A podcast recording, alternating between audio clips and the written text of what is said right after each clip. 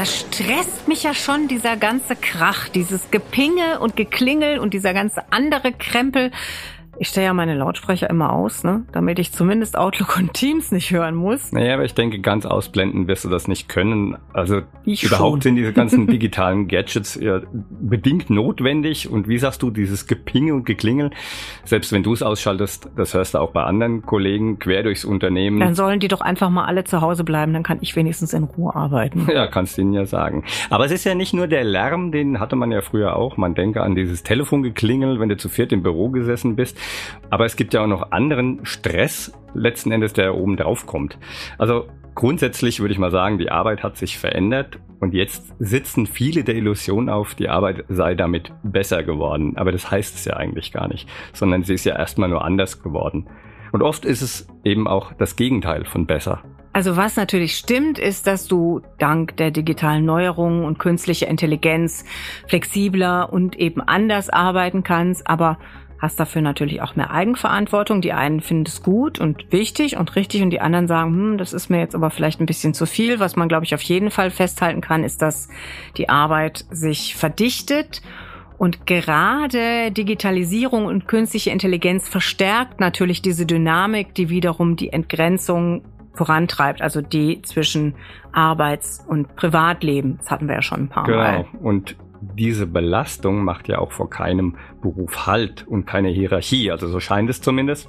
Und da sind dann Angestellte und Mitarbeiter in der Büroarbeit, in sozialen Berufen, Handwerker, ob nun eben Führungskraft oder nicht, alle davon mehr oder weniger betroffen. Und während noch vor einigen Jahren die berufliche Belastung dafür sorgte, dass körperliche Erkrankungen im Fokus standen, steigen zunehmend die psychischen Erkrankungen und das in beunruhigendem Maße. Für uns ein Grund, genauer hinzuschauen, psychische Belastung am Arbeitsplatz, eine verharmloste Gefahr.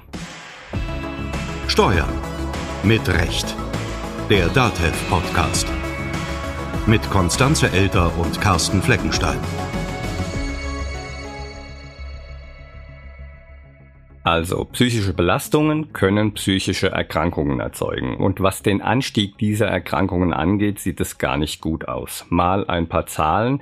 Laut dem Fehlzeitenreport 2023 der AOK sind die Fehltage wegen psychischer Erkrankungen binnen der vergangenen zehn Jahre um 48,4 Prozent gestiegen. Und das ist nicht nur eine erheblich große Zahl, sondern auch der drittgrößte Posten an Fehlzeiten. Richtig. Und die Dauer psychischer Erkrankungen ist im Schnitt dreimal so lange wie bei anderen Erkrankungen. Also die Arbeitsunfähigkeitstage wegen psychischer Erkrankungen lagen 2022 mit 29,6 Tagen im Schnitt weit vor zum Beispiel Atemwegserkrankungen, die ja nur eine gute Woche dauern. Und hinsichtlich der Branchen gibt es auch Unterschiede bei den Fehlzeiten durch psychische Erkrankungen. Weit vorne liegen bedauerlicherweise die Angestellten im Gesundheits- und Sozialwesen. Hier entfehlen 14 Prozent aller beruflichen Fehltage auf psychische Erkrankungen. Die Mitarbeiter im Bereich öffentliche Verwaltung, Sozialversicherung sowie bei Banken und Versicherungen jeweils 13% Und Prozent. da sollte man vielleicht auch kurz erklären, die öffentliche Verwaltung, das sind jetzt nicht nur die Bürojobs, sondern da fällt auch der Straßenbau drunter. Also alles, was ja öffentlich bezahlt wird gewissermaßen. Und Dienstleistungen, das ist für euch ja nicht ganz uninteressant, weil da natürlich auch Steuerberater, Rechtsanwälte und Wirtschaftsprüfer drunter fallen. Da gehen 10 Prozent aller Fehltage auf psychische Erkrankungen zurück. Übrigens, die akademischen Berufe, die haben den geringsten Ausfall aufgrund psychischer Erkrankungen. Vielleicht wird hier noch mehr darüber geschwiegen und das Ganze ist immer noch ein zu großes Tabuthema. Oder aber, das ist so ein bisschen Fischen im Trüben, das wissen wir nicht. Es könnte natürlich auch sein, dass zunächst andere Krankheiten diagnostiziert werden, also körperliches, wer weiß. Interessant dabei ist, dass unabhängig von der Krankheitsdauer im Durchschnitt der Bevölkerung die Anzahl der psychischen Erkrankungen gleich geblieben ist. Also gleich hoch könnte man sagen, denn fast jeder dritte Mensch erleidet im Laufe seines Lebens eine behandlungsbedürftige psychische Erkrankung. Damit nicht genug. Es kostet auch alles sehr viel Geld, volkswirtschaftlich betrachtet. Hier sind nicht nur die Behandlungskosten relevant, sondern auch die indirekten Kosten, also zum Beispiel die Krankheitsvertretung, nicht erledigte Aufträge, Ausgaben, andere Ausgaben, die auf den Arbeitgeber zurückfallen. Schätzungen zufolge geht das in die Milliarden, wenn es sich um psychische Erkrankungen handelt. In Deutschland sind es laut Ärzteblatt um die 44 Milliarden Euro, nur was die Behandlungskosten bei psychischen Störungen betrifft.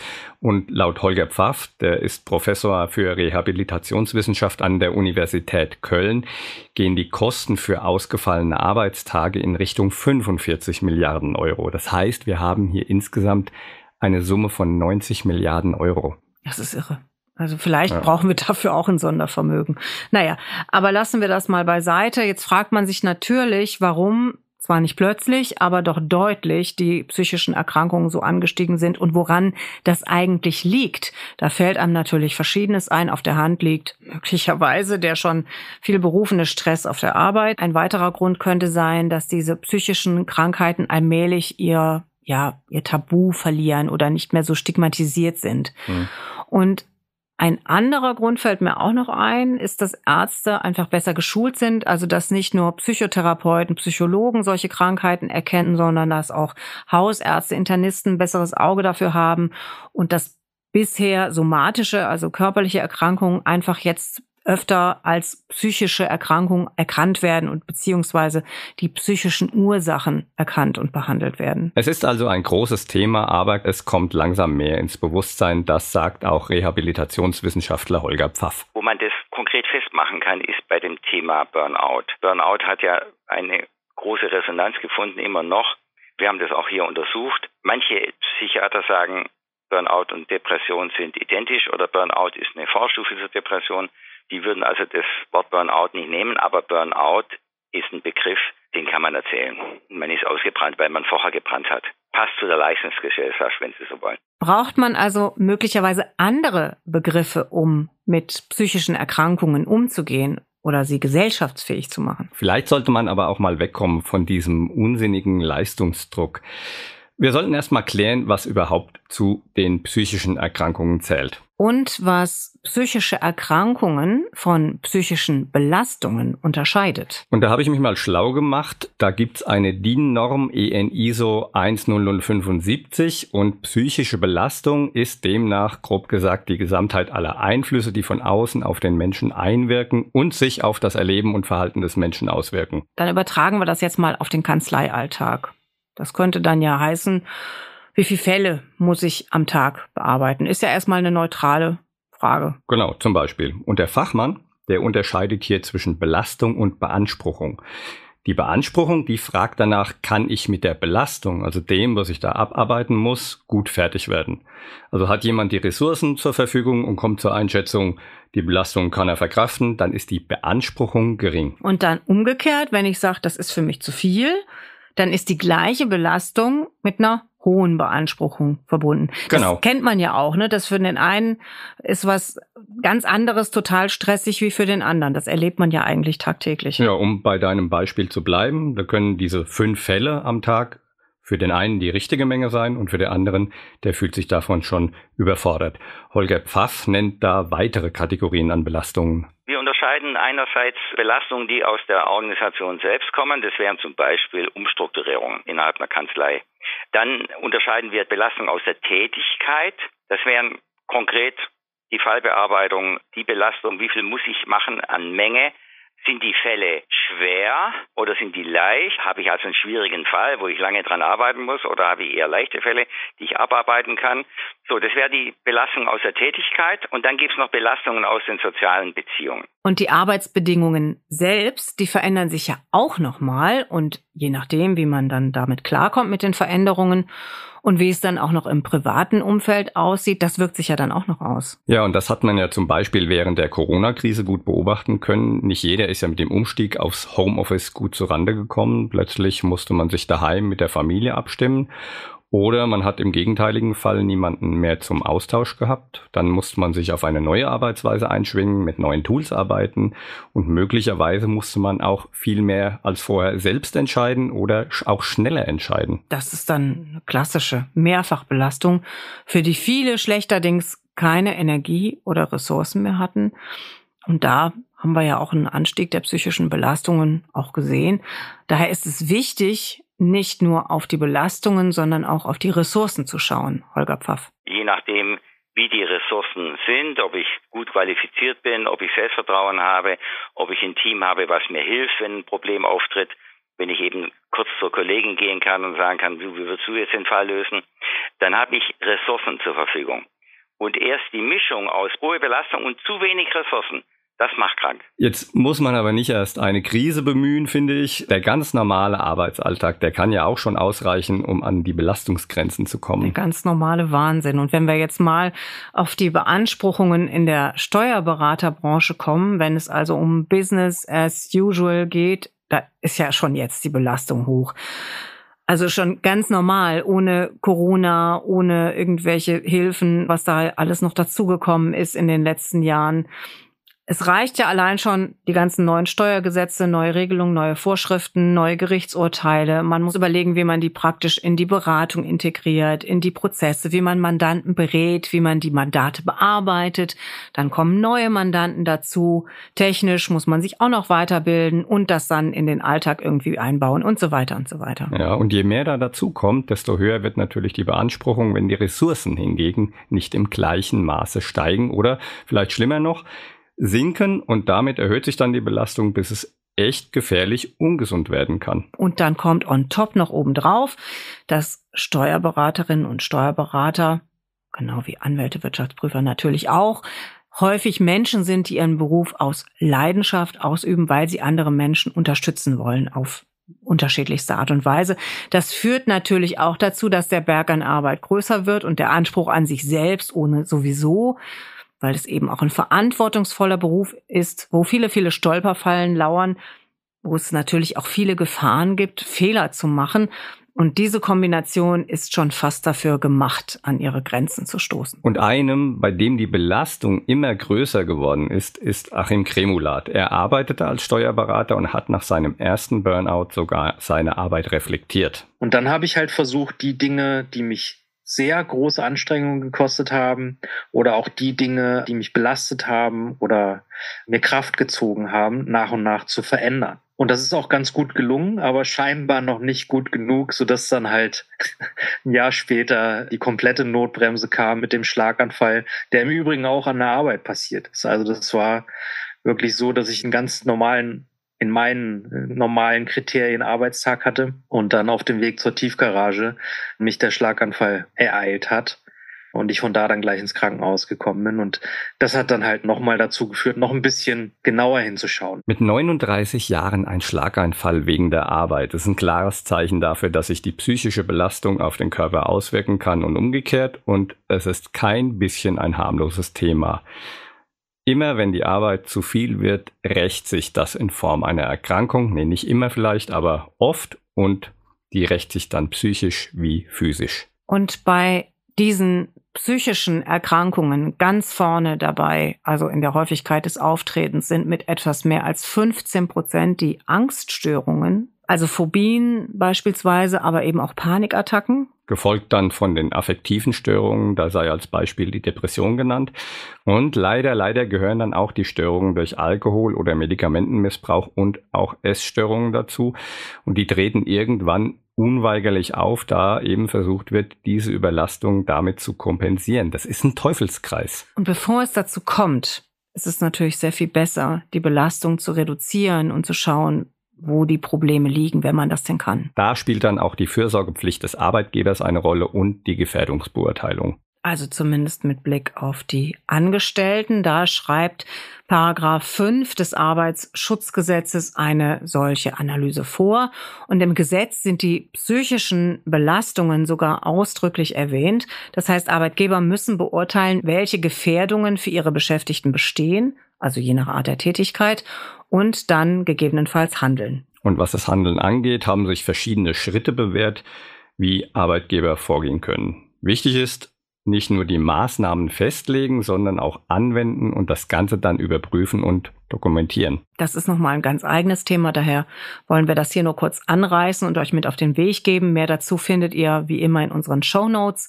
Im Arbeitsalltag sollten Führungskräfte dann darauf achten, ob etwas den Verdacht erregt, dass da möglicherweise was nicht stimmt. Und da können dann erste Hinweise ein verändertes Sozialverhalten der Mitarbeiterin oder des Mitarbeiters sein eine gesteigerte Aggression, Überforderung, Lustlosigkeit, Übermüdung oder unklare körperliche Beschwerden und damit gehäufte Arbeitsausfälle. Jetzt ist natürlich nicht jeder gleich und auch nicht jede Führungskraft ist gleich gut darin zu erkennen, ob es Grund zur Sorge gibt irgendwo irgendwie. Das ist auch ganz normal. Hier können Schulungen helfen und Wichtig ist nur, dass Führungskräfte sensibilisiert werden und eine Brille für das Thema bekommen, sagt Holger Pfaff. Man kann auch diejenigen, die jetzt da nicht so eine Antenne für haben, für diese Stimmungen, die kann man zumindest schulen dahingehend, die Sache noch ernst zu nehmen und da auch einen Blick drauf zu werfen.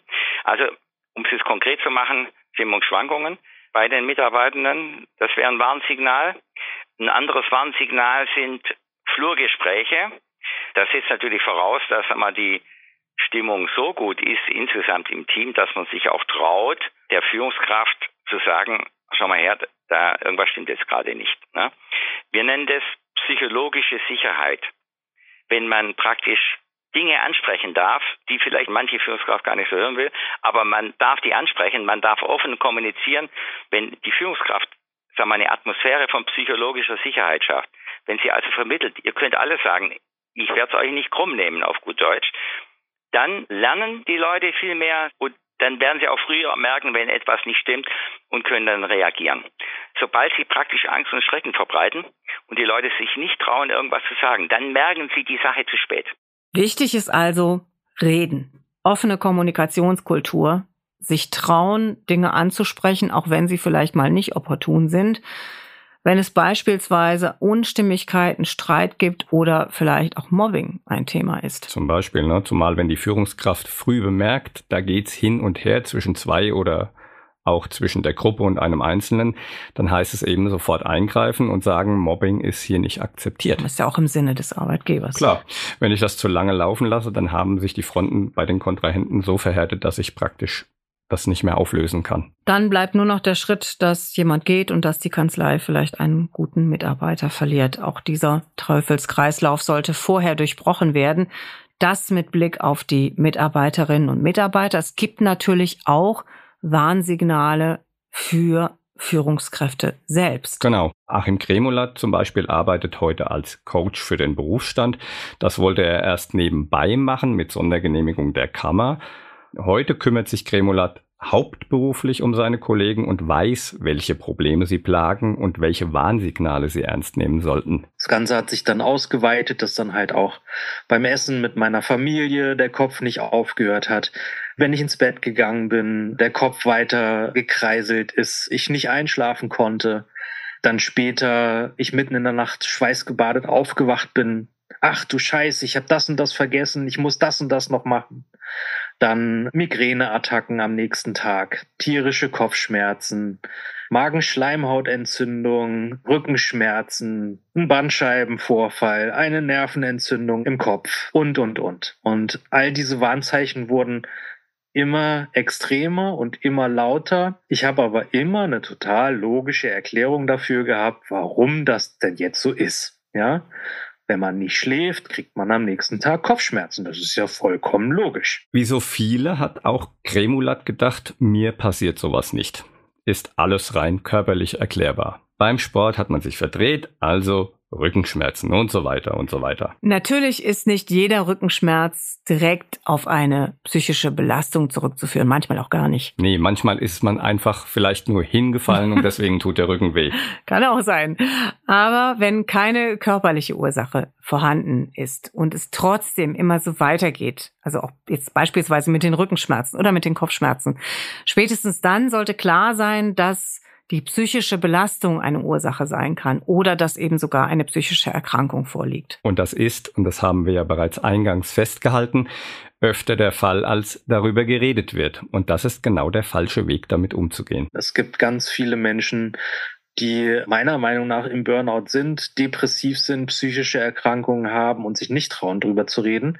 Das ist auch genau der Grund, warum ich sehr, sehr offen von Anfang an damit umgegangen bin, damit es aus dieser Tabuzone rauskommt. Es ist eine Erkrankung und es hat sich niemand ausgesucht und das ist kein Zeichen von Schwäche, dass Menschen halt damit nicht umgehen können. Deswegen muss drüber geredet werden, dass es eine Krankheit ist und dass es eben auch Möglichkeiten der Therapie gibt, Möglichkeiten des Umgangs gibt, viele, viele Dinge, die man auch selbst tun kann, um dort rauszukommen. Und eine Möglichkeit ist zunächst, das Gespräch zu suchen mit Vertrauten oder Externen, gerade in kleineren Unternehmen, wo jetzt keine Betriebsärzte oder feste Ansprechpartner für derartiges installiert sind. Ein anderes Beispiel wenn jetzt schon psychische Erkrankungen aufgetreten sind.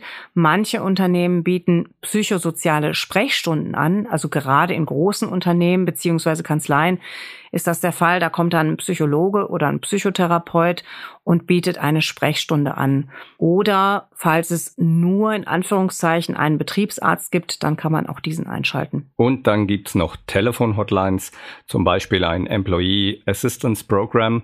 Das ist eine telefonische Krisenberatung. Der Betrieb zahlt praktisch für jeden Mitarbeiter eine bestimmte Summe und diese können dann bei der Hotline für verschiedene Probleme anrufen oder auch über Zoom kontaktieren. Der Vorteil davon ist, das ist ein niedrigschwelliges Angebot und es kommt von außen. Es ist also neutral, professionell und vor allem, ganz wichtig, anonym. Und je früher das natürlich alles passiert, desto besser ist es. Beginnende Probleme werden damit frühzeitig erkannt und sind möglicherweise noch behebbar. Ein Punkt ist auch noch wichtig. Wie sage ich es dem Mandanten? Exakt. Wir haben ja vorhin gesagt, offen kommunizieren ist das Beste für alle Beteiligten. Und Steuerberater und Coach Achim Kremulat hat auch mit Mandanten damit sehr gute Erfahrungen gemacht. Der Steuerberater wurde von vielen halt noch so als die Instanz, die immer funktioniert, alles weiß, alles hinkriegt, angesehen. Und da war ich dann auf einmal ein Mensch.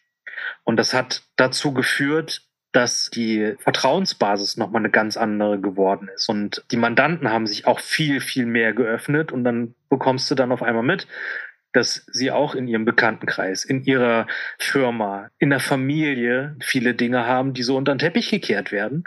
Und wenn jemand dann einmal das Tabu bricht, zu sagen, ich rede halt über so ein Tabuthema, wird es viel offener, viel vertrauensvoller und dann kannst du auch als Steuerberater meiner Meinung nach noch ein bisschen besser beraten, weil die Leute dich noch näher an sich ranlassen. Bleibt zu sagen, dass natürlich noch Übergänge und Grenzen zwischen zu viel Arbeit, Stress, psychischer Belastung und psychischer Erkrankung vorhanden sind, aber die sind eben fließend und manchmal nicht deutlich auszumachen. Deswegen ist Prävention wichtig. Bitte, bitte.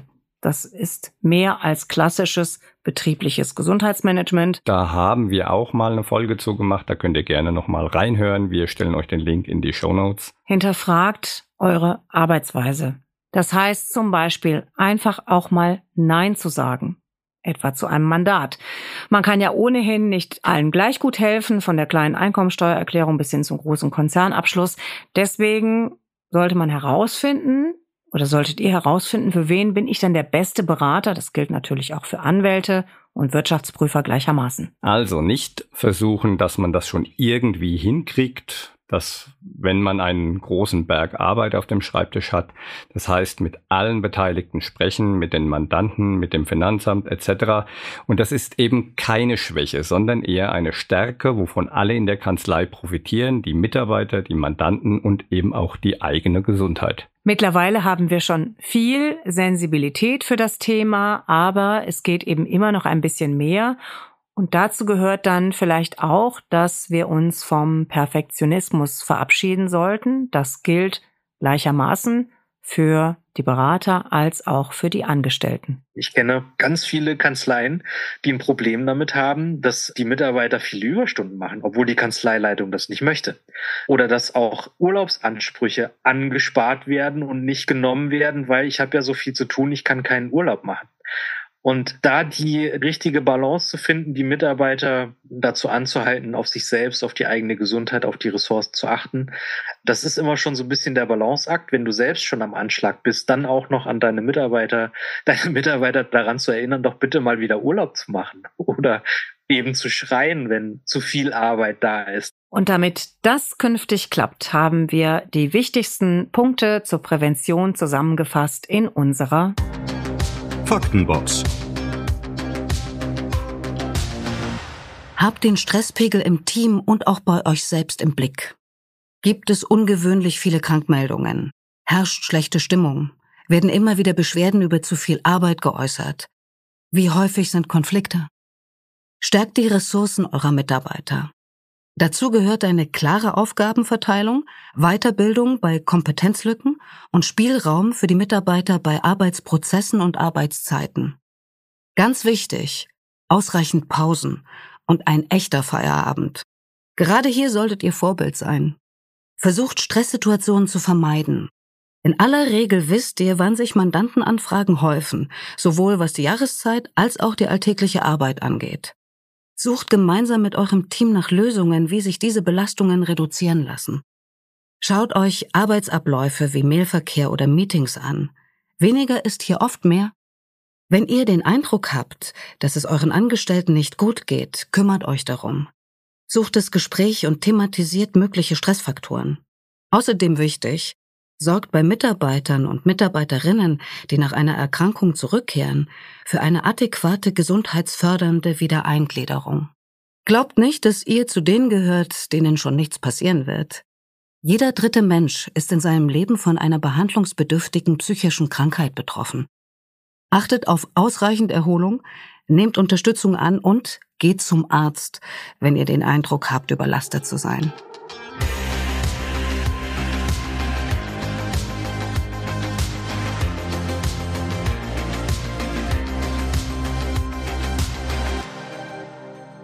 Also was mir ja bei Belastung hilft, ist, dass ich dann nicht immer auf den ganz großen Berg an Arbeit gucke, den ich so vor mir habe, sondern dass ich das so in kleine Häppchen unterteile. Und wenn ich zum Beispiel wieder so einen Rappel kriege und denke, oh, ich schaffe das alles nicht, dann schreibe ich alles auf. Also so richtig analog in der Kladde. Ich weiß. ähm, was hilft dir denn so als Achtsamkeitslehrer? Du bist ja ohnehin immer tiefenentspannt. Was? Schön wär's. Aber ja, Achtsamkeitstraining hilft und zwar dabei zu verstehen, dass es eine Illusion ist, alles unter Kontrolle haben zu können oder alles schaffen zu müssen. Es hilft auch zu bemerken, dass der Berg zwar hoch ist, aber gar nicht so bedrohlich, sondern dass das wiederum nur eine gedankliche Vorstellung davon ist und man das Verhalten ändern muss. Das alles muss man aber trainieren. Coach Kremulat verfolgt einen ähnlichen Ansatz. Und zwar so, dass der Berg nachhaltig kleiner und bewältigbarer wird. Das bedeutet halt erstmal eine große Kraftanstrengung und sehr, sehr viel Disziplin. Und davor laufen auch ganz viele weg und sagen, oh Gott, ich weiß gar nicht, wo ich anfangen soll und fangen deswegen gar nicht erst an. So, und dafür bin ich dann da zu unterstützen und immer wieder die Erfolge auch transparent zu machen, die man schon erreicht hat. Weil äh, gerade wir Steuerberater sind darauf gepolt, Fehler Ungereimtheiten, Dinge, die nicht passen, zu sehen. Und eben das, was gut läuft, das ignorieren wir relativ häufig und sehen die Erfolge auch nicht. Die motivieren aber, um dann am Ball zu bleiben und weiterzumachen. Wir halten fest, wir sollten unseren Blick verändern, die Dinge machen, die zu schaffen sind und dann zufrieden nach Hause gehen. Mit freiem Kopf, also ohne Grübeln und Probleme wälzen, funktioniert nicht immer, aber immer öfter. Mehr Infos zum Thema findet ihr wie immer in unseren Show Notes. DATEV bietet beispielsweise Online-Seminare zum Themengebiet psychische Widerstandskraft und Belastungssituationen an. Und die Seminare gibt es nicht nur für Kanzleiinhaber, sondern auch für Mitarbeiterinnen und Mitarbeiter. Das verlinken wir euch ebenfalls. Neues aus Paragrafenland. Gute Nachrichten für kleine und mittlere Unternehmen sowie Start-ups. Sie erhalten einen leichteren Zugang zum Kapitalmarkt. Möglich macht es das Zukunftsfinanzierungsgesetz, das Ende vergangenen Jahres verabschiedet wurde. Mit dem Gesetz werden außerdem Investitionen in erneuerbare Energien besser gefördert und steuerliche Regelungen für Investmentfonds an Vorgaben anderer EU-Staaten angeglichen. Außerdem kann für Aktien künftig auch die Blockchain-Technologie genutzt werden. So sollen Namensaktien demnächst sowohl als Zentralregisterwertpapiere als auch als Kryptowertpapiere vergeben werden können. Darüber hinaus wird die Arbeitnehmersparzulage verdoppelt auf 40.000 Euro für Ledige und 80.000 Euro für Verheiratete. Kanzleihäppchen. Geschichten aus der Welt der Kanzleien. Wir hören euch zu und ihr erzählt von dem, was ihr so macht, auf welche Ideen ihr gekommen seid und was andere inspirieren könnte. Heute mit Astrid Schmidt möchte mal gleich mit einem Zitat einsteigen. Das größte Kapital unserer Kanzlei sind die Mitarbeiter und ohne die ist unsere Kanzlei nichts. Und das hat mir kürzlich der Steuerberater Rudolf Stettmer aus Deckendorf gesagt, mit dem ich gesprochen habe, über sein wichtiges Kapital, die Mitarbeiter und über das Problem davon, dass die gerade heiß begehrt sind. Es ist ein regelrechter War for Talents da draußen. Es gibt einen Fachkräftemangel, die Steuerberater und Fachangestellten, die sind beliebt und heiß begehrt. Und so geht's auch dem Rudolf Stettmer. Der ist Steuerberater in der Kanzlei Dr. Leidel, Stettmer und Eisenreich und auch er kümmert sich um seine Mitarbeiter, die nämlich wahrscheinlich wie von vielen anderen Mitgliedern auch gerade heiß umworben werden. Wir sprechen das ganz offen an, sei es in den Jahresgesprächen, sei es auch einmal in den Hausganggesprächen in der Kanzlei und fragen die Mitarbeiter, seid ihr zufrieden, passt alles, können wir was für euch ändern, was macht der Flurfunk? Aber ich gebe zu, es ist ein täglicher Kampf um diese Themen. Kontaktversuche von Headhuntern finden nach Gefühl von Rudolf Stettmer hauptsächlich online statt, also auf LinkedIn zum Beispiel. Aber auch telefonisch werden die Sekretariate überlagert. Da gibt's mittlerweile sogenannte Blacklists, auf denen diese Headhunter geführt werden. Und im meisten Fall werden die gar nicht zu den richtigen Ansprechpartnern durchgestellt. Trotzdem wird in der Kanzlei offen über die Anbahnungsversuche der Headhunter gesprochen. Ich habe aber das Gefühl, dass die Mitarbeiter bei uns zunehmend genervt sind. Ich erinnere mich an eine Mitarbeiterin, die sagte, ich habe dann dem so eine Mitteilung gemacht, da sagte, wenn ich 200.000 Euro bekomme, dann können Sie wieder anrufen. Und seitdem war der Anrufer nicht mehr gehört. Aber als Kanzlei muss man auch hier jetzt seine Hände nicht untätig in den Schoß legen, sondern es gibt allerlei, was man tun kann, um diesem Trend entgegenzuwirken. Rudolf Stettmer beispielsweise setzt auf flexible Arbeitszeitmodelle oder gezielte Weiterbildungsmaßnahmen, die durchaus auch mal auf Weiterbildungen nach Sylt gehen können, bis hin zu innovativen Mitarbeiterbindungskonzepten. Da tauscht er sich viel mit Arbeitskollegen aus und er hört sich natürlich auch genau an, was sich seine Mitarbeiterinnen und Mitarbeiter wünschen. Also er behält immer ein offenes Ohr für die Wünsche und Bedürfnisse. Es gibt insgesamt viele Ansätze, die den Mitarbeitern zeigen, dass ihre Expertise geschätzt wird. Und darum, glaube ich, geht es auch vielen Menschen einfach, geschätzt zu werden für die Arbeit, die man tut. Und natürlich, dass die Kanzlei auch in ihre berufliche Weiterentwicklung investiert. Dann sage ich Ihnen, schau her, wir duzen uns alle in der Kanzlei. Du siehst, äh, wie attraktiv du bist. Wir empfinden es genauso, aber ich hoffe, dass du bei uns hier so zufrieden, vielleicht sogar begeistert bist, dass das für dich überhaupt kein Thema ist. Also man kann es nur offen ansprechen und sich bedanken dafür, dass auch der Mitarbeiter so offen mit uns darüber spricht. Gelernt haben Stettmer und seine Kollegen, dass die Mitarbeiterinnen und Mitarbeiter dann glücklich und zufrieden sind, wenn sie fachlich das machen dürfen und können, was ihnen am meisten Spaß macht und ihren Fähigkeiten entspricht. Und das ist ja das Besondere am Traumjob Steuerberater. Der eine gestaltet eben gern, der andere fühlt sich in der Buchführung zu Hause. Trotzdem möchte man den Kolleginnen und Kollegen das ermöglichen, was sie sich wünschen.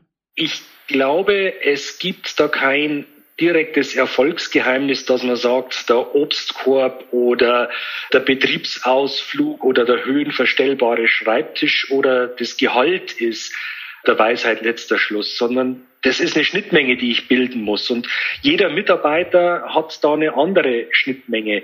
Für den einen ist das Monetäre stark im Vordergrund, für den anderen, und das nimmt zu, der Freizeitgedanke, die Vier-Tage-Woche, die drei Tage mehr Urlaub.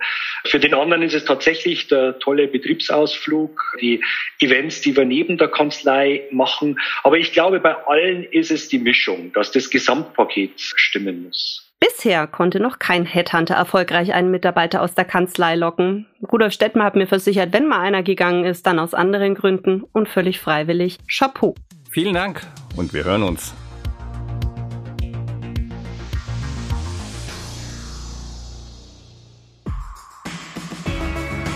Und nächste Woche das Interview. Es gibt sehr überzeugende Untersuchungen inzwischen. Soziale Isolation ist ein Risikofaktor wie Rauchen. Also wir wissen, dass Rauchen extrem sagen wir, die Lebenszeit reduziert. Und das Gleiche ist, wenn ich sozial isoliert bin. Und soziale Isolation bedeutet dann, ich habe entweder gar keine Arbeitskontakte oder ähm, wenige und ich bin isoliert im Privatleben. Das steigert das Sterberisiko also erheblich. Und insofern äh, muss man das tatsächlich im Gesamten sehen. Also Isolation in der Arbeit plus Isolation im Privaten. Da muss man aufpassen. Wir reden mit Holger Pfaff, Professor für Rehabilitationswissenschaft an der Universität Köln über Hightouch-Berufe, Fluchtkategorien und personalisierte Führung.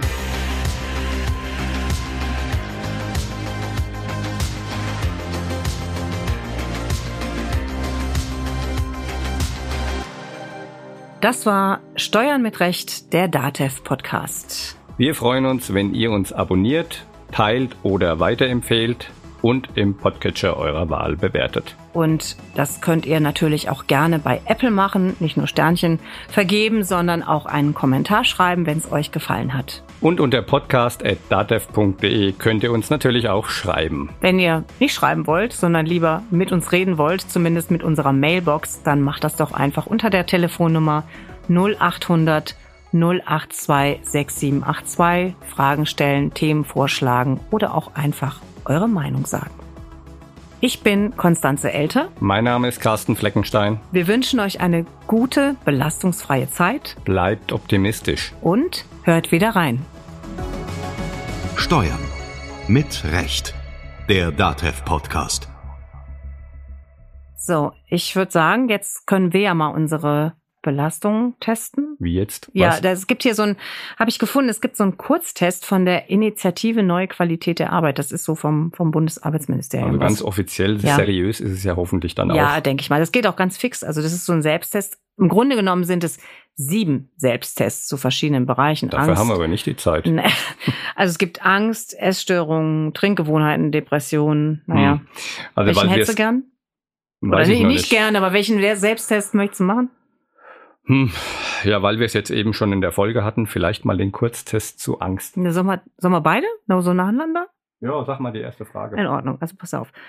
Du hast immer verschiedene Antwortmöglichkeiten. Ich lese jetzt erstmal die Frage vor. Wie oft fühlten Sie sich im Verlauf der letzten zwei Wochen durch die folgenden Beschwerden beeinträchtigt?